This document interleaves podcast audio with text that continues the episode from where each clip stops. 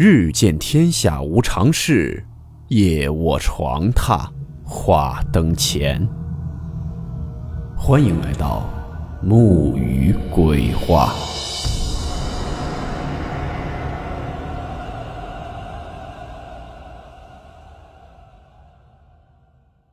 大家好，我是木鱼。今天的故事来自网友小卡分享。故事名称：被定住的照片。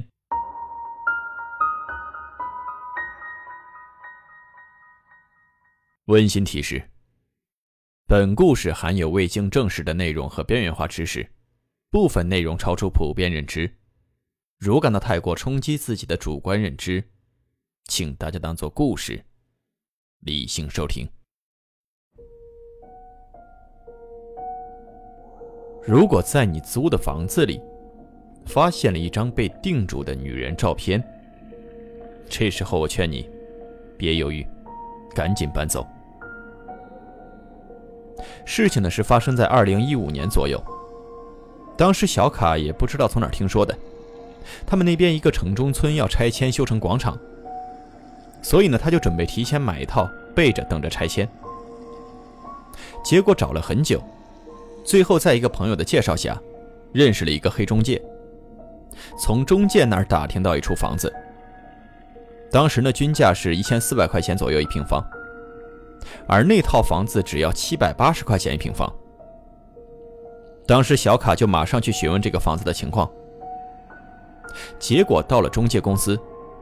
那个黑中介小周，上来就说：“嘿，大哥，实不相瞒，如果您有信仰忌讳之类的，那这套房子您就不用看了。”小卡听完，当时就非常懵，就问中介：“说你说这话什么意思啊？”结果中介就回道：“这套房子这么便宜，可能有猫腻。你是我朋友的朋友，我能提醒到这儿就已经不错了。”小卡听完以后呢，就在心里琢磨了一下。虽然他买房是为了拆迁，但是万一拆不成呢？这个房子保不齐还得自己住，或者是租出去。保险起见呢，还得问清楚，这房子到底有什么猫腻。可是呢，再问这个中介小周，人家就不再解释了，反正是怎么问也不行。最后呢，小卡一看到了饭点。就提出叫上他的朋友，还有小周，三个人呢就一块去吃个饭，喝个酒。这酒过三巡，小周一喝醉，保不齐能说出什么来。果不其然，小周在喝醉以后就告诉小卡，在四五年前，有一个女人在那个房子里被奸杀了，死状非常惨烈。但是呢，这件事封锁的很快，本地人也鲜有人知。小周一听这话，自己想了半天，权衡利弊以后呢，脑子一热，然后就说：“舍不了孩子套不了狼嘛，买的越便宜，到最后赚的越多。”所以呢，小卡就对小周说：“呃，我无所谓，你就带我去看房就完了。”小周呢也没说什么，吃完饭就打电话问了房子的具体位置，拿上钥匙就带着小卡去看房了。这个房子呢，在城中村比较偏的位置，找了很久才找到。房子找到以后呢，已经是晚上十点多了。房子是一个很老的红砖楼，三楼。进去以后呢，里面的家具很齐全，但是灰尘很厚，看得出来很久没人来过，没人住过了。他们呢，就简单看了一下房子。而这个小周呢，可能是喝多了。他也是第一次进到这个在中介圈子里非常有名的鬼房。他自己呢就进到卧室里，小卡就坐在沙发上抽烟。等过了一会儿，小周突然在卧室里就大喊：“说大哥，你快进来看看！”小卡听到后就马上走进卧室，只见小周站在卧室的衣柜前面，指着打开的衣柜门让小卡过去看。这小卡走过去，朝衣柜一看，只见衣柜里面钉着一张女人的黑白照片，有很多钉子钉在照片上，分别是钉在女人的额头、鼻子、眼睛、耳朵、人中、嘴、下巴这些部位。当时呢，看到这一幕，小卡是汗毛都立了起来，感觉异常的诡异。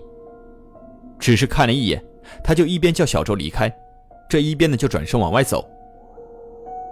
结果两人刚走到卧室门口，小周就突然说了一句：“这女生长得确实不错，难怪这男的对她会有想法。”小周说完以后，小卡当时就愣了一下，心里还说：“这不神经病吗？哪能这么说一个已经过世的女生啊？”就在小卡愣神的时候，厕所那边突然发出“砰”的一声巨响，就像是那个门从里面被人用力砸了一样。与此同时，伴随着厕所门发出的巨响，卧室、客厅、厨房的灯泡全都一下爆掉了。紧接着，小周还惨叫了一声。听到小周的惨叫，小卡立马就往门口跑。跑到门口以后，也不知道是紧张还是真有什么原因，门打不开了。厕所那边还在继续发出那种用力砸门的巨响。这房间里面又黑，小卡呢只看见一个黑影从卧室跑到门口。他当时呢就赶紧叫小周，但是小周根本就没法回答。只听见他牙齿碰撞发抖的声音。小卡看到阳台以后，就对小周说：“说我们从窗边那边跳下去吧，反正是三楼，摔死也比这吓死强啊。”说完以后呢，也没等小周反应，小卡就提着凳子往窗边那边走。刚走几步，小周在他身后又惨叫了一声。小卡急忙就回头看，却没看到小周的人影。但是呢，大门却打开了。小卡就以为小周跑了，也赶紧就追出门外。结果跑到楼下院子里没找到小周，跑到外面的街上找了半天也没看见。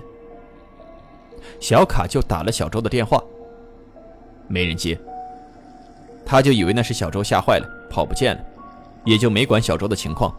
他自己呢就赶紧先回了家。然后过了几天的下午。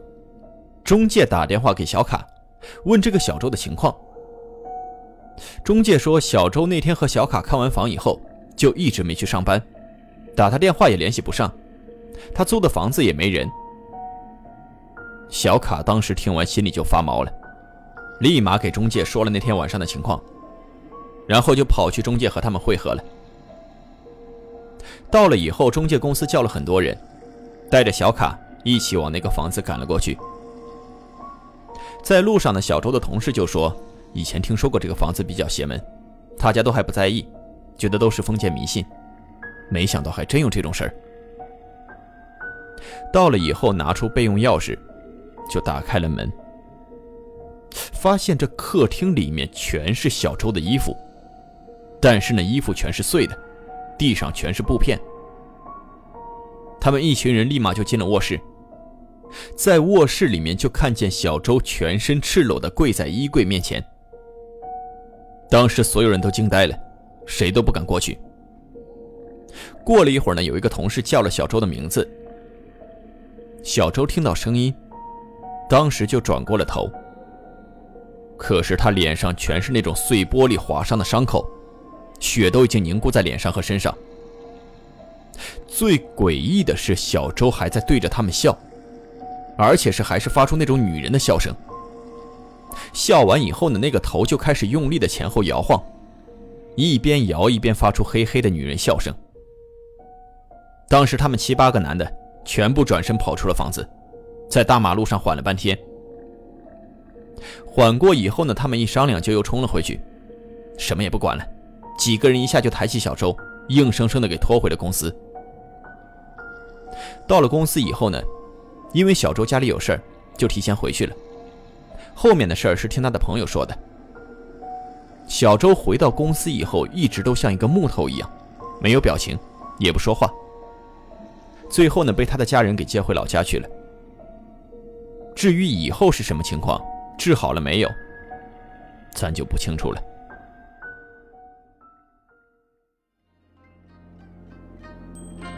好了。我们今天的故事到此结束，祝你好梦，我们明晚见。明月透光，阴风吹柳巷，是女鬼